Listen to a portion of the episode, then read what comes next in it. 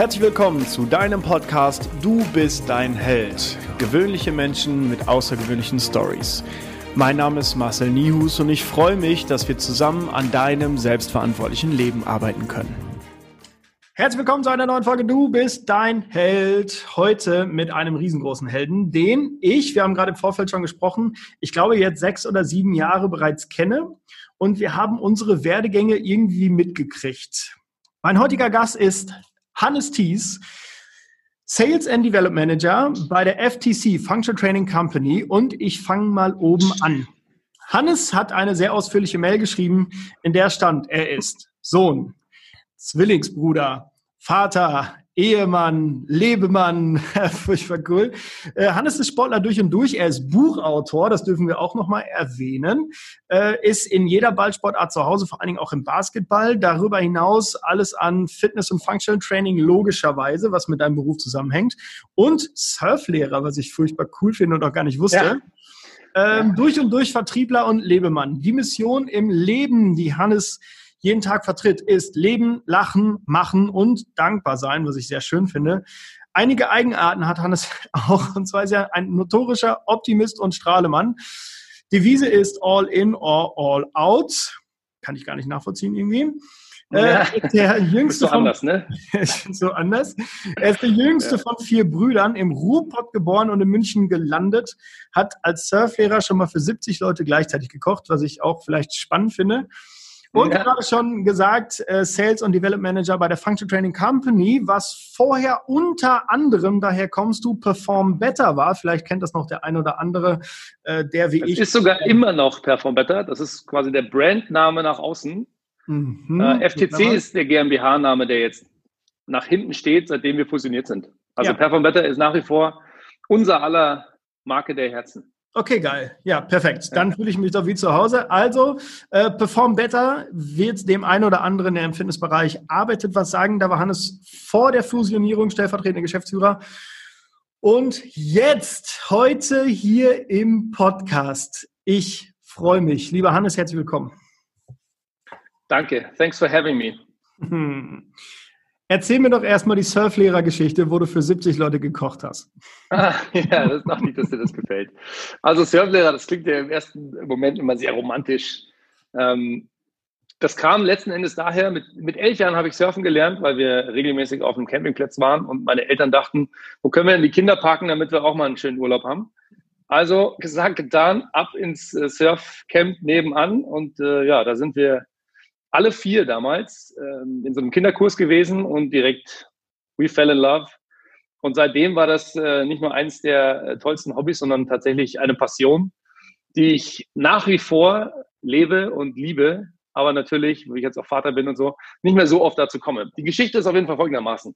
Natürlich hat sich diese Liebe dann so entwickelt, dass man äh, nach dem Schulabgang, also ich habe mein Abitur gemacht und dann habe ich relativ zeitig gesagt, ich mache jetzt mal ein Jahr Pause und äh, von diesem Jahr war ich dann acht Monate in einem Surfcamp an der französischen Atlantikküste und habe da so im ein bis zwei Wochen Rhythmus Surfwütige und Willige durch die diversen Kurse geschleust und ihnen Surfen beigebracht.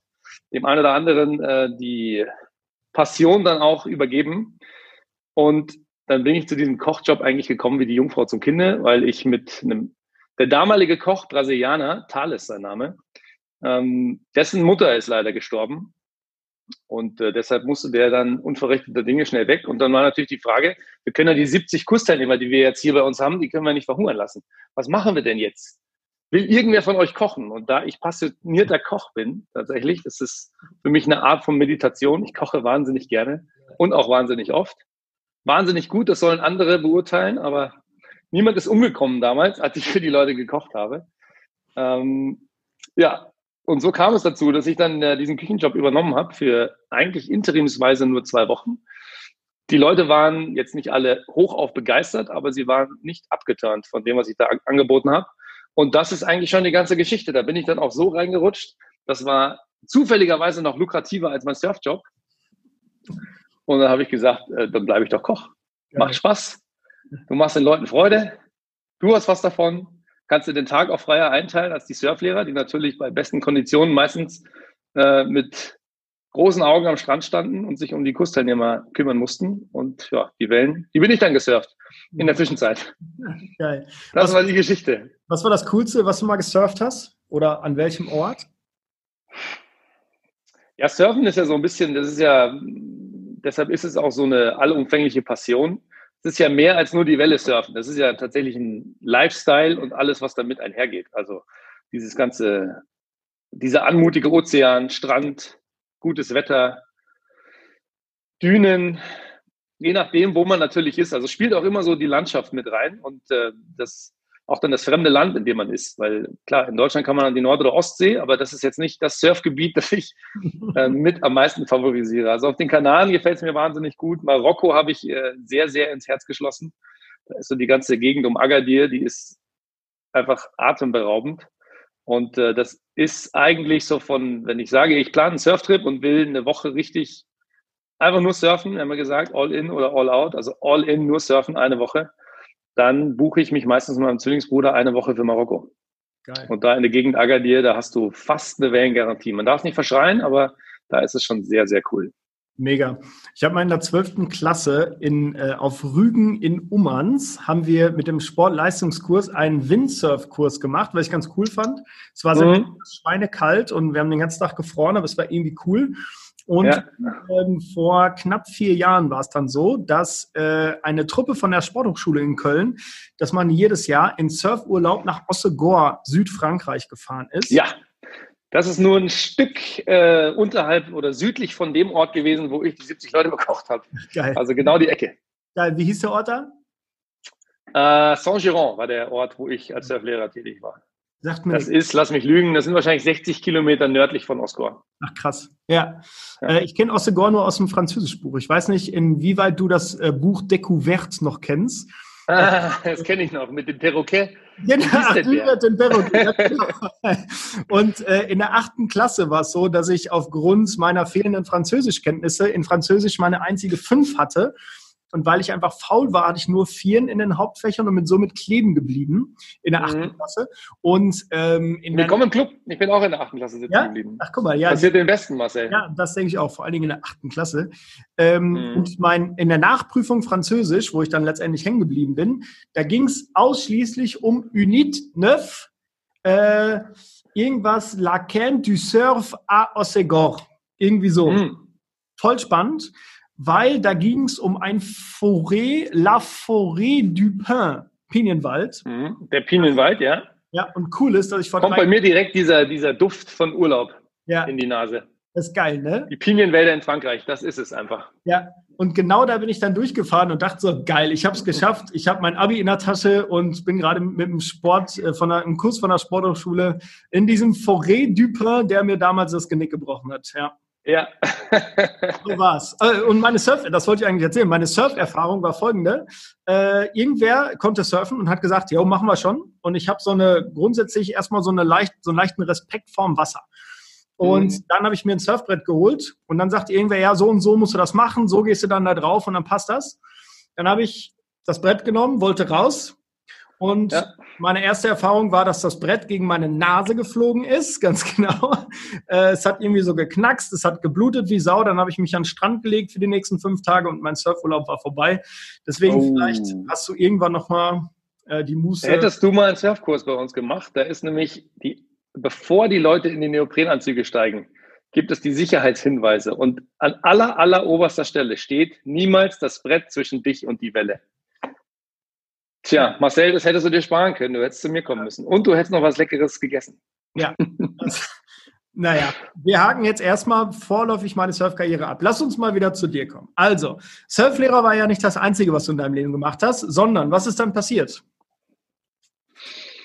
Ja, äh, du, dann war im Grunde genommen zurück in die Realität angesagt, weil du kannst ja nicht nach dem Abitur sagen, ich bin jetzt raus, jetzt macht mir Surfen Spaß und dann finanziere ich mein Leben damit.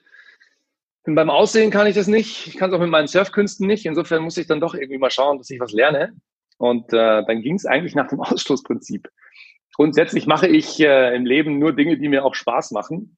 Das soll natürlich nicht alles nur eine Spaßveranstaltung sein, aber ich kann nicht all in sein, wenn mir das, was ich äh, mache, nicht Spaß macht oder irgendwie liegt. Also war das Ausschlussverfahren klarerweise, okay, ich will was mit Sport machen. Ähm, und da blieb dann nur noch das Sportstudium. Damals war es so, dass ich der erste Bachelorstudiengang im äh, Bereich Sport war. Da gab es ja vorher nur Diplom. Und diese ganze Bachelorisierung, wenn man das so nennen kann, die hat zu dem Zeitpunkt stattgefunden. Das war im Jahr 2008, habe ich angefangen zu äh, studieren. Sportwissenschaften an der TU München. Und ja, das habe ich durchgezogen ähm, mit maximaler Absenz. Also ich habe, während ich studiert habe, ähm, sehr viel gebuckelt, aber meistens von zu Hause. Mhm. Zur Pflichtveranstaltung war ich dann da. Ich hatte jetzt nicht so das klassische Studentenleben mit, ah, du bist in München und dann gehst du jeden Abend weg und machst dein Ding. Ähm, ich habe gearbeitet, während ich studiert habe. Mhm. Wo hast du da gearbeitet? Hm, ich habe, äh, das ist auch ein Fun Fact, ich habe als Fensterputzer gearbeitet, während ich äh, schon in der Schule war. Das habe ich dann tatsächlich auch noch, ich bin mir für nichts zu schade. Ich bin, äh, ich bin das ganze Paket. Ich bin sowohl Straße als auch High Class. Ähm, Fensterputzer habe ich bestimmt von der, ich sag mal, 10. Klasse bis nach dem Abi und dann nach, dem, nach meiner Rückkehr aus Frankreich noch ein bisschen gemacht und dann aber irgendwann aufgehört. Und dann habe ich als Barista gearbeitet. In einem Café in Erding. Und da schön mit Mustern in den Café, das komplette Programm. Das hat mir auch relativ viel Spaß gemacht. Und äh, das war mein Job während des Studiums. Cool. Habe ich ganze dreieinhalb Jahre gemacht. Geil. Mega. Und ja. dann, wie bist du dann zu deinem ersten richtigen Job, Festanstellung gekommen? Das ist so, ich habe mich treiben lassen, kann man tatsächlich sagen. Also gevatter Zufall. Äh, das ging folgendermaßen. Ich habe meinen Abschluss gemacht 2011. Und zwar im September 2011 ähm, habe ich den Bachelor abgeschlossen. Relativ erfolgreich, das war in Ordnung. Und dann haben wir unsere Zeugnisse bekommen. Und mein äh, sehr guter Freund mittlerweile und damaliger Dozent Lutz Herdener, jetzt muss ich den Namen nicht erwähnen, absoluter Lebenskünstler, geiler Typ.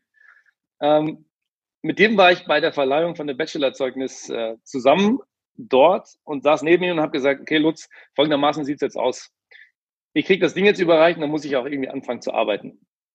Wenn du mir jetzt keinen Kontakt im Sport gibst, dann werde ich wohl als Marketingmanager bei Expertier anfangen. Und zwar übermorgen.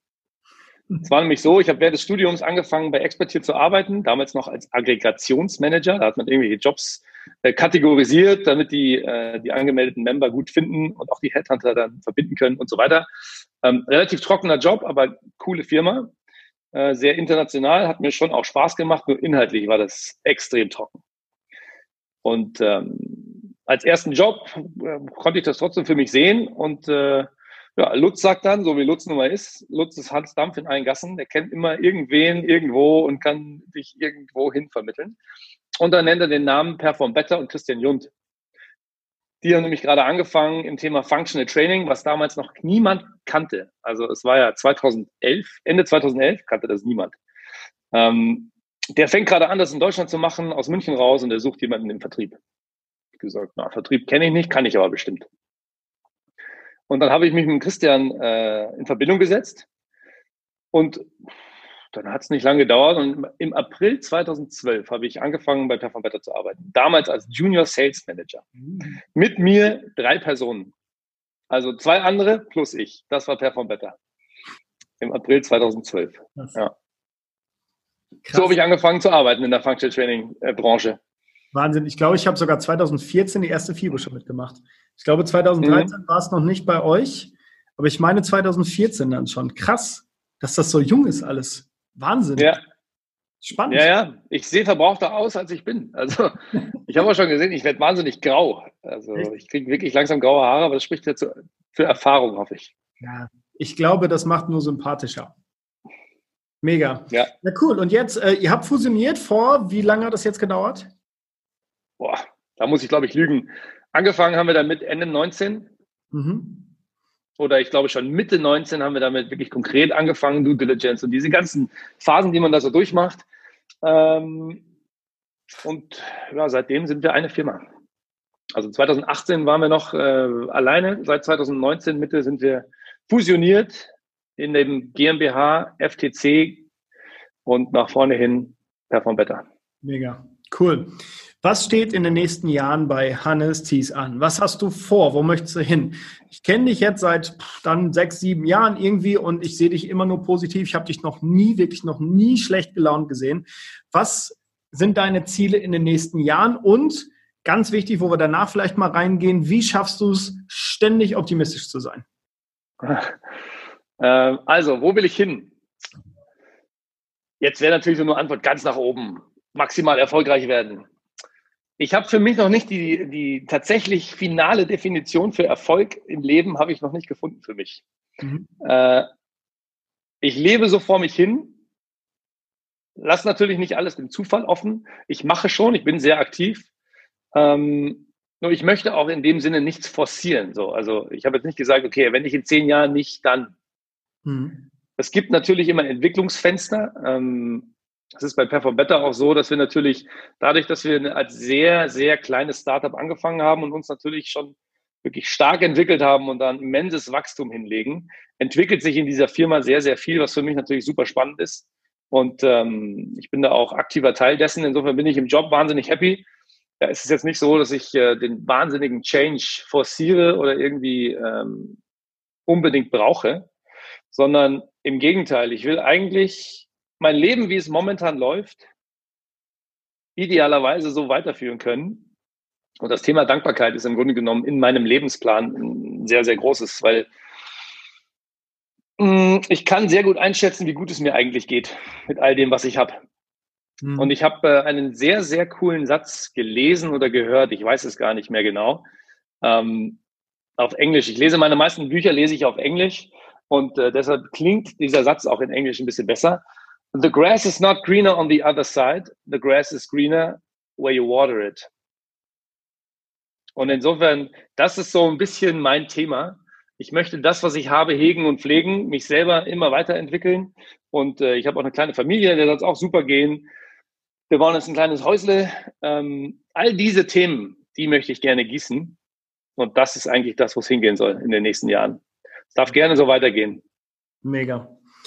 Wie schaffst du es, vielleicht auch für die Zuhörer interessant, ständig optimistisch zu bleiben? Das hat sehr, sehr viel mit Dankbarkeit zu tun. Und so ein bisschen im Relativieren. Relativieren heißt jetzt nicht sich am Leid anderer hochziehen, sondern einfach sehen, wie gut es einem geht. Count your blessings ist so eine ist so ein Schlagwort. Also man kann einfach nach dem Aufstehen mal nicht darüber nachdenken, dass es draußen kalt ist und doch irgendwie alles scheiße, jetzt muss ich das Auto freikratzen, das nervt mich doch alles so wahnsinnig krass und arbeiten muss ich auch noch, verdammte Axt, sondern okay, cool, ich stehe auf, mir geht's gut, ich bin nicht krank, habe kein Corona. Ähm, also es sind diese Kleinigkeiten, die natürlich wahnsinnig schnell selbstverständlich werden, aber so das, ich habe es tatsächlich in mir, äh, wahnsinnig hungrig zu sein und schon auch ehrgeizig, aber gleichzeitig relaxed und dankbar. Und diese Kombination ist es, die mich, glaube ich, so ausgeglichen und auch positiv macht. Ja. Was glaubst du, bewegt Menschen dazu, eher genau das Gegenteil zu sein? Dass sie immer ein halb leeres Glas sehen, dass sie äh, sehen, dass es draußen kalt ist, sie arbeiten müssen. Was glaubst du, aus welchem Grund passiert das manchmal? Also es ist schon auch Veranlagung dabei. Ich glaube, es gibt einfach unterschiedliche Typen. Das ist definitiv so. Äh, es gibt ja auch Leute, die emotional intelligenter sind, nicht weil sie unbedingt jetzt zig mehr Bücher gelesen haben, sondern es gibt einfach, es gibt Menschentypen. Mhm. Und ich glaube, da gibt es die emotional Intelligenten, dann gibt es die faktischen, es gibt die positiven, es gibt die eher negativen. So, und ich habe vielleicht das Glück, generell eher positiv gestimmt zu sein und man kann das aber schon auch pflegen. Und man kann es auch lernen. Also Content in welcher Art auch immer hilft sicherlich, mhm. sich einfach mit dem Thema mal beschäftigen, weil ich glaube, bei vielen Leuten ist es, die nehmen das auch gar nicht wahr, weil sie sich mit dem Thema nicht auf der Metaebene beschäftigen. Ja. Jetzt muss man nicht ständig über sich selber nachdenken, da bin ich auch überhaupt nicht der Typ für. Ähm, aber so ein bisschen mal die, ja, die Selbstschau. Wie bin ich eigentlich drauf? Wie reagiere ich eigentlich? Und ist das eigentlich alles wirklich so schlimm, was hier gerade ist? Ich sage immer, schlimm ist, wenn man keine Beine hat. Also was ist schlimm? Ja. Mega. Warst du schon immer so? Hm. Ich, ja, also positiv veranlagt war ich schon immer, aber so, so reflektiert, positiv und dankbar, das hat angefangen, Frage, das ist schon im Job, weil im Job muss man auf jeden Fall Strategien entwickeln, äh, wie man so, man beginnt ja eigentlich ein, ein zweites Leben im Leben. So, du bist Privatperson und dann bist du aber eben auch der Business-Typ.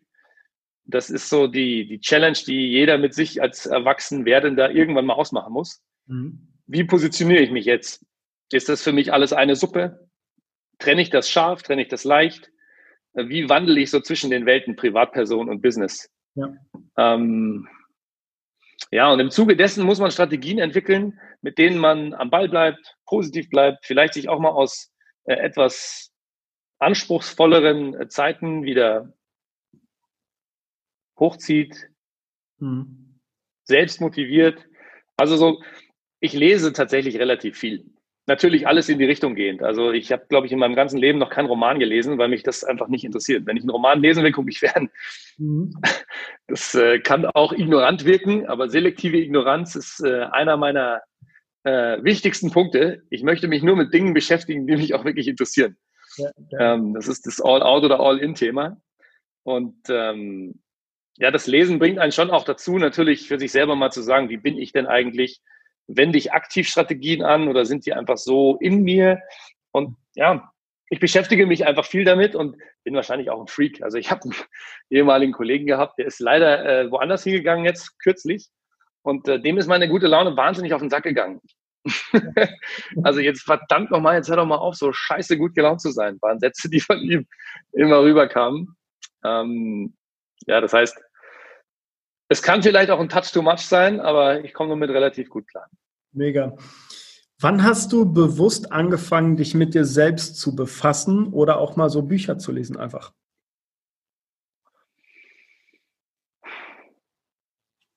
Also ich bin jetzt kein Selbstoptimierer oder Biohacker, so würde ich mich nicht bezeichnen.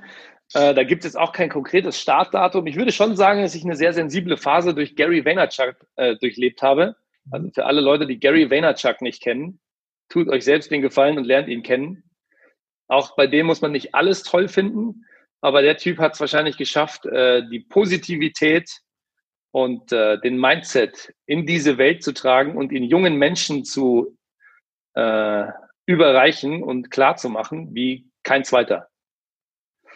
Ähm, und über den bin ich so ein bisschen gestolpert. Ich glaube, im Jahr 2015 oder was, über natürlich Instagram und Facebook. Und das war so ein bisschen der, äh, der Anstoß, dass ich natürlich seine Sachen so ein bisschen gelesen habe. Und dann kommst du ja vom Hölzchen aufs Stöckchen. Der eine sagt, der ist ein cooler Typ, dann liest du das mal durch. Und so bin ich dabei geblieben. Also so, so hat es angefangen, dass ich immer mehr und gezielter mir solche Bücher zu Gemüte geführt habe. Mega. Und immer noch führe. Was ist so dein Lesepensum? Wie viel, bei wie vielen Büchern bist du so im, im Jahr ungefähr? Kannst du das abschätzen? Ja, das war mal mehr, das forciere ich auch nicht, sondern immer, wenn es mir reinpasst. Ähm, ich schaffe wahrscheinlich sieben bis zehn Bücher im Jahr. Mhm. Okay. Ja.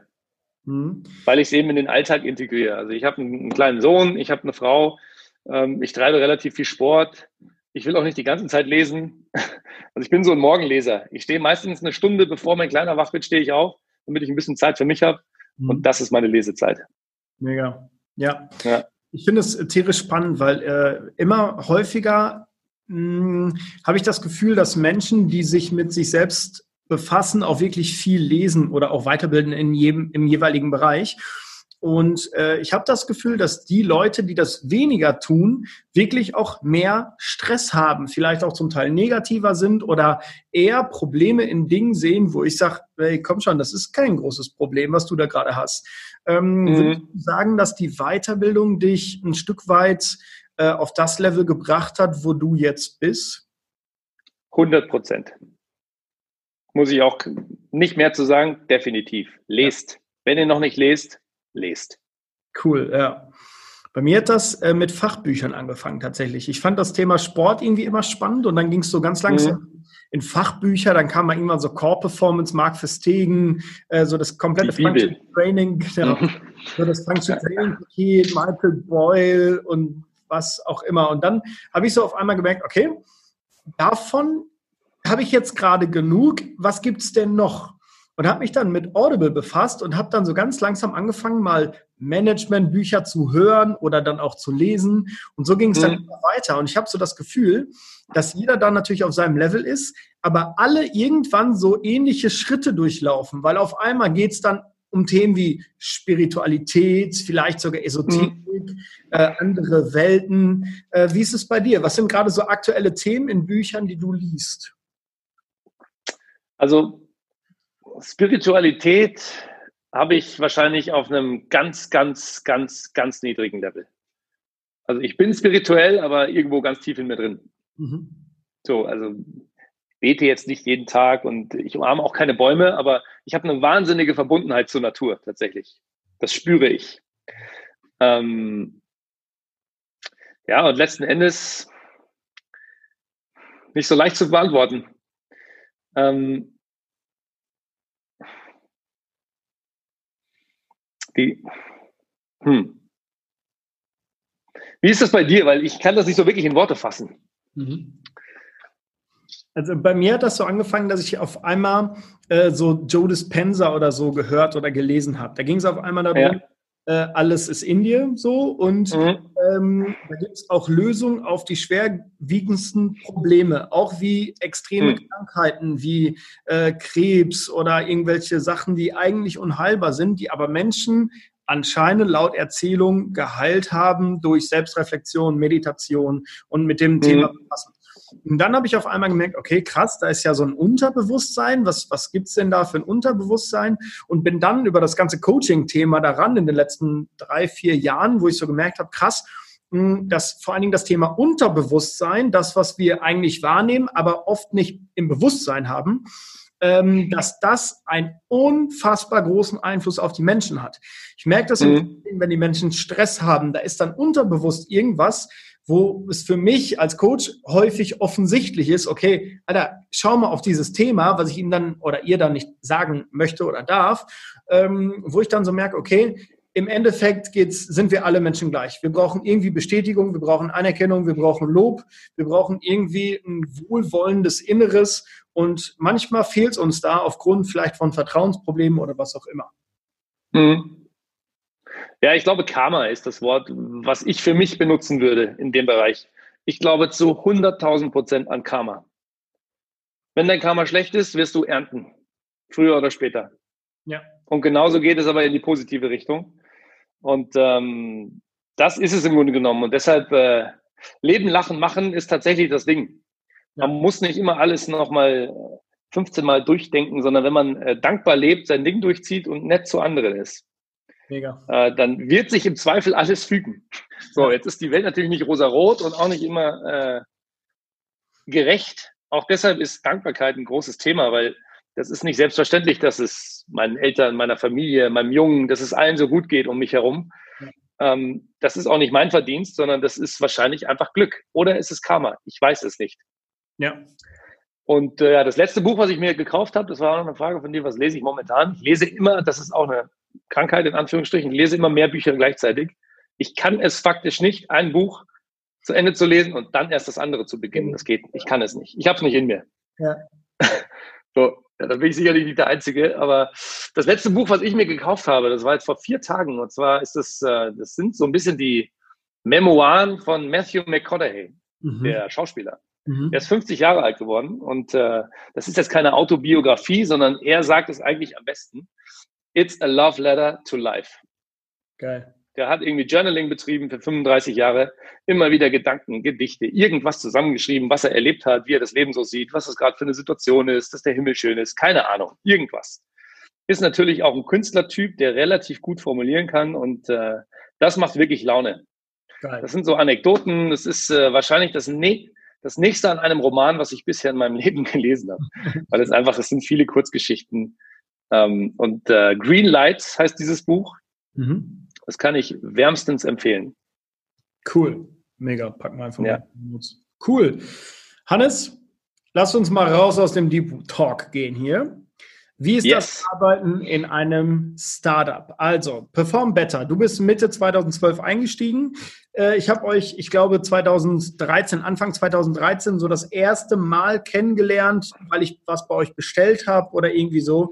Hm, und habe dann, glaube ich, wirklich 2014 die erste FIBO mit euch zusammen gemacht.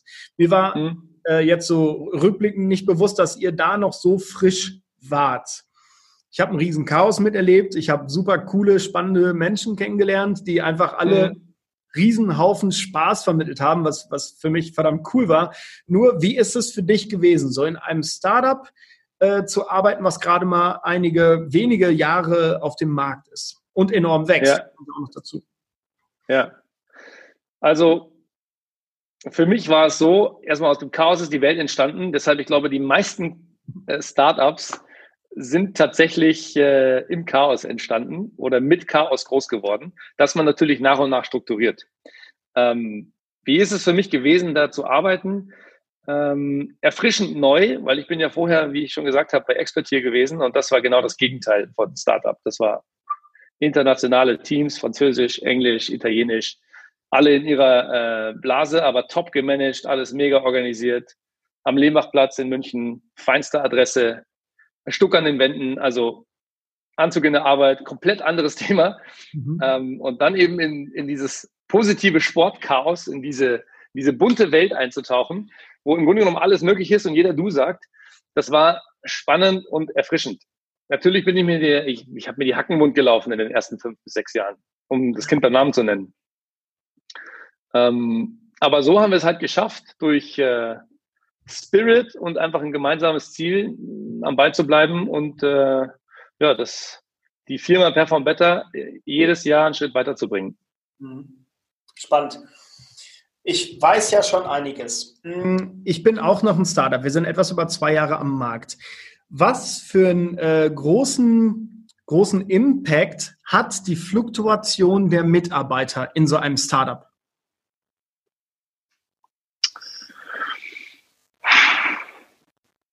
Also ich will, also das ist im Grunde genommen eine, eine komplexe Frage, weil es hat immer starken Impact. Einfach, äh, it's a numbers game. Wenn du drei Leute in der Firma hast und einer geht, dann hast du erstmal ein Problem. So völlig unabhängig von, was nimmt er an Wissen mit, was reißt er vielleicht für eine Lücke, sondern da ist erstmal äh, zahlenmäßig bist du unterlegen, wenn mhm. einer von drei geht. Ja. Hast du ein Unternehmen mit 60 Leuten, merkt das vielleicht gar keiner, wenn der hinten links nicht mehr da ist. Ja. Ähm, ein weiteres Buch, das ich gerade lese, ist äh, das Buch von dem Netflix-Gründer Reed Hastings. No Rules, Rules heißt das. Mhm. Und dieses Buch startet mit dem Kapitel, wie wichtig es ist, junge Talente nicht nur anzuziehen, sondern maximal äh, zu kondensieren eigentlich. Er sagt, die Talentdichte in deinem Unternehmen ist das A und O. Mhm. Versuch nur High-Performer zu haben. Das hätte natürlich jeder gerne, aber das ist so für ein Startup, glaube ich, auch äh, relativ wichtig, du startest natürlich nicht nur mit absoluten High-Performern, sondern das ist auch ein, und deshalb sage ich, das ist relativ komplex. Es ist für ein, Start, für ein Startup auch nicht unbedingt schlimm, wenn dann mal eine Person geht, sondern vielleicht auch reinigend an der einen oder anderen Stelle. Ähm, das heißt, absolutes Ziel muss es eigentlich für ein Startup sein, den Spirit unabhängig von den Leuten in der Anfangsphase maximal hochzuhalten mhm. und da so wenig Lumps wie möglich zuzulassen. Und ähm, ja, wie Reed Hastings sagt, wenn Netflix gründet und äh, dahin führt, wo es jetzt ist, der muss zum Teil recht haben. Ähm, du solltest die Talentdichte in deinem Unternehmen maximal hochhalten. Ja, mega. Cooles Learning. Geil. Hm, Hannes, jetzt bist du äh, zarte, wie alt bist du? 38, 37? Ich bin 34. Ich werde dieses Jahr im April 35. Guck mal, du siehst so alt aus, deswegen habe ich dich so alt geschätzt. Ich sage ja, es ist, äh, ich, ich laufe mir die Hacken wund und ich habe ein Kind. Das, das ist, was das Leben mit dir macht. Aber es ist schön. Ja, das glaube ich sogar. Battle Scars are attractive, habe ich mal gehört. die Lebensnarben. Ja. Äh, Hannes, nur mal angenommen, du wärst jetzt schon 99 Jahre alt und deine potenziellen Enkel würden vor dir sitzen und deine grauen Haare zählen Mhm. Welche spannende, lustige, emotionale oder traurige Story aus deinem aktuellen Leben würdest du denen gerne erzählen? Also neben ähm, meiner Unart für jeden, für jede Lebenslage irgendeinen blöden Spruch zu haben, die ich Ihnen wahrscheinlich alle beibringen würde, ähm, würde ich Ihnen wahrscheinlich spontan davon erzählen, wie das Haus, in dem Sie gerade wohnen, der Opa, äh, im Jahre 2020, und zwar im Jahre der Pandemie von Corona, angefangen hat zu bauen. Geil. Weil, klar, was macht man in einem Pandemiejahr? Man nimmt einen großen Kredit auf und baut ein Haus. Warum auch nicht? so, weil es völlig wurscht ist. Auch da steckt im Grunde genommen relativ viel drin. Das ist für mich eine banale Sache, weil ich halt einfach so ein pragmatischer Typ bin. Äh, ich will ein Haus bauen, ich baue ein Haus. Ist Corona, ja und? Klar nehme ich einen Kredit auf. Was soll ich denn machen? Ich will ein Haus bauen, also baue ich das. Und ob jetzt Corona ist oder nicht, ist völlig wurscht. Und ähm, dann nochmal tiefer reingegangen, äh, würden sich andere Leute wahrscheinlich auch einen Bauleiter holen und sagen, ja klar, ich baue ein Haus, ich habe das noch nie gemacht. Äh, natürlich, ich brauche einen Bauleiter. Ich brauche keinen Bauleiter, habe ich mir eingeredet und äh, manage jetzt die Gewerke selber, die ich dann auch nach und nach organisiert habe. Und all das würde ich meinen äh, Enkeln wahrscheinlich in einer netten Geschichte erzählen, weil es zum einen natürlich dann räumlichen Bezug hat. Sie sitzen gerade in dem Haus und sehen, was dann durch eine Idee entstehen kann. Und äh, ich meine, das war vorher eine Scheune. Ich habe das selbst entkernt in Stunden um Stunden, in, in monatiger Arbeit. Und mein letzten Endes, wo ein Wille, da ein Weg steht wahrscheinlich darunter. Mega. Und ähm, die Dinge einfach nicht immer, immer überdenken und überdenken und überdenken, sondern wenn ich mir was in den Kopf setze, mach es möglich. Zieh's einfach, durch. Einfach mal machen. Einfach mal machen. Richtig. Und die Quintessenz ist auch, hätte ich am Anfang gewusst, was da alles auf mich zukommt, hätte ich es wahrscheinlich auch nicht gemacht. Ja. Und äh, das ist ein weiteres Learning, deshalb ist die Anekdote vielleicht für meine Enkel auch gar keine schlechte. Weil klar, dann kommt immer wieder irgendwas Neues und irgendwas Neues und irgendwas Neues, aber du findest jedes Mal eine Lösung und irgendwann steht die Bude. Ja, das ist geil. Finde ich richtig cool. Ich sehe mich so ein klein bisschen wieder gerade. Pandemie, ich mache einfach einen zweiten Club auf, der jetzt noch nie geöffnet hatte, aber ja. Gott, irgendwann, irgendwann. Hauptsache, wir haben die Geräte schon mal da stehen, dass die schon mal da sicher stehen. Ja. Dass die sich schon mal akklimatisieren. Die fühlen sich mit am wohlsten bei der Neueröffnung dann. Okay, geil. Ja, mega. Äh, vor allen Dingen Großraum München vermutlich, oder? Äh, rausgezogen äh, aufs Land. Wir haben uns nach und nach aus dem Zentrum entfernt äh, von München mit der Geburt meines Sohnes. Der ist jetzt zweieinhalb knapp.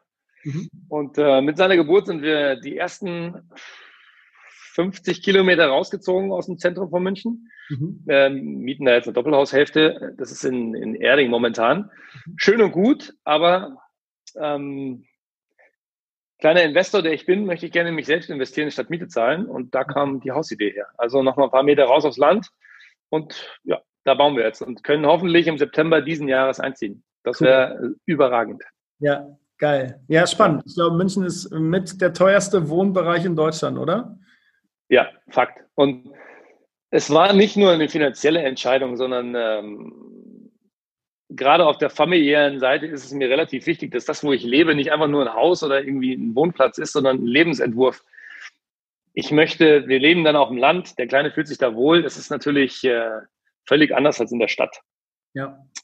Und ähm, ja, das hat, da gibt es auch Unterschiede, da muss jeder für sich das Richtige finden. Wir werden da relativ glücklich sein, denke ich. Ja, mega. Wie weit ist das dann zu deiner Arbeitsstätte FTC? Ja, an flüssigen Tagen 45 Minuten. Okay. One way. Mhm. Okay. Ja. ja. Ähm, was, ich, äh, was ich auch cool finde, ist, es gibt Menschen, äh, die habe ich schon erlebt, die sagen, ja, boah, eine halbe Stunde zur Arbeit fahren. Das mache ich aber nicht. Wie nutzen Leben aber in München und brauchen mit der U-Bahn 25 Minuten. ja. Auch da ist es nämlich nur hier oben. Ja. Die denken, sie haben einen kurzen Weg, haben sie aber gar nicht. Weil wenn du aus der Tür rausgehst, auf die U-Bahn wartest, in die U-Bahn steigst, die erste verpasst, wieder ums Eck, Seid ehrlich zu euch selbst, Freunde. Ja, so cool. Wie verbringst, wie verbringst, du die Zeit dann, so eine Dreiviertelstunde im Auto oder vielleicht anderthalb Stunden am Tag? Das ist für mich tatsächlich Me-Time. Also ähm, ich genieße die Zeit zur Arbeit und von der Arbeit weg. Erstens distanziert es dich alleine durch die Zeit von, von der Arbeit. Also ist, ich glaube, es ist sehr gesund, nicht in fünf Minuten zu Hause zu sein, weil dann alles mit in die Haustür nimmst. Ja. Ähm, kann aber auch sein, dass ich es mir schön rede. Das ist eine Eigenart von mir. Also ich, ich schaffe es, mir alles so äh, schön zu reden, dass ich es am Ende cool finde. ähm, und meistens höre ich Musik oder ich telefoniere. Was ich tatsächlich im Auto nicht mache, ähm, weil, also Musik ist mir wahnsinnig wichtig. Sehr, sehr, sehr wichtig. Ich höre sehr viel Musik. Eigentlich quer durch, die, äh, durch den Gemüsegarten. Äh, Hauptsache gute Laune. Okay. Ja. Cool. Mega spannend, mega spannend. Bis jetzt habe ich schon viel gelernt, vor allem über das äh, Selbstverarschen oder Manipulieren. Ja, hey, ich glaube, Prokrastination heißt das, glaube ich, im, im ja. Fachjargon, aber ich nenne das einfach, ich rede mir die Sachen so, so lange schön, bis ich sie richtig gut finde. Mega. Da gab es, glaube ich, mal in den 60ern so eine kleine Maus, die hieß Pipi mit Vornamen und Langstrumpf mit Nachnamen. Hat sich ja. auch die Welt gemacht. Cool. Ja. Lieber HT, lieber Hannes, ich hätte gerne, so unglaublich gerne, noch drei Learnings von dir, unabhängig von den Sachen, die ich schon gelernt habe, die du gerne an andere weitergeben wollen würdest. Okay. Das allererste ist wahrscheinlich, wer gesund ist, hat allen Reichtum dieser Welt. Hört auf, auf die Kohle zu gucken. Wenn du nicht gesund bist, hat alles keinen Sinn. Mega. Das ist schon mal Nummer eins. Ähm, ist auch eine Form von Dankbarkeit. Nummer zwei, äh, wahrscheinlich das Bruce Lee-Zitat, Be water, my friend. Ja, ja. Ähm, go with the flow steht da einfach dahinter. Wenn du die Sache nicht forcierst und dein Karma stimmt, things fall in place. Das ist äh, zumindest mein Lebensmotto, was soweit ganz gut funktioniert. Ähm, ja, und Nummer drei wäre wahrscheinlich irgendeine Art von Mindset, so Attitude over Facts. Mhm. Das ist alles hier drin. Das ist alles da oben drin. Das Leben ist Einstellungssache. Stress ist Einstellungssache. Wahrnehmung ist Realität. Alles, was du denkst, ist, wie es ist. Ja, geil. Ich glaube, damit können wir das guten Gewissens abschließen hier heute mit uns beiden. Ja, hat mir eine Menge Spaß gemacht, Marcel. Du hast mich entjungfert, was den, was den Podcast angeht. Ich habe noch keinen Podcast gemacht vorher. Ah. Wer will denn sonst mit mir sprechen, Marcel, wenn nicht du? Geil, ja, mega. Hannes, dann äh, danke, dass du äh, das erste Mal dich getraut hast, in einen Podcast zu kommen. Ich persönlich fand es mega genial und ich glaube, wir haben viel äh, besprochen, was Menschen wirklich inspiriert. Ich möchte es für mich auch nochmal zusammenfassen. All in or all out. Eine Sache. Wenn du eine Sache machst, dann geh wirklich auch rein und nicht so halb halbgar.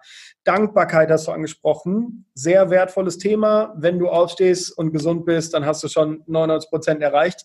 Scheiß auf das Geld, wenn du dich mhm. damit unwohl fühlst oder krank wirst. Ähm, und das Coolste, die Branche, wo jeder du sagt, der Sportbereich. ja, das ist wohl so.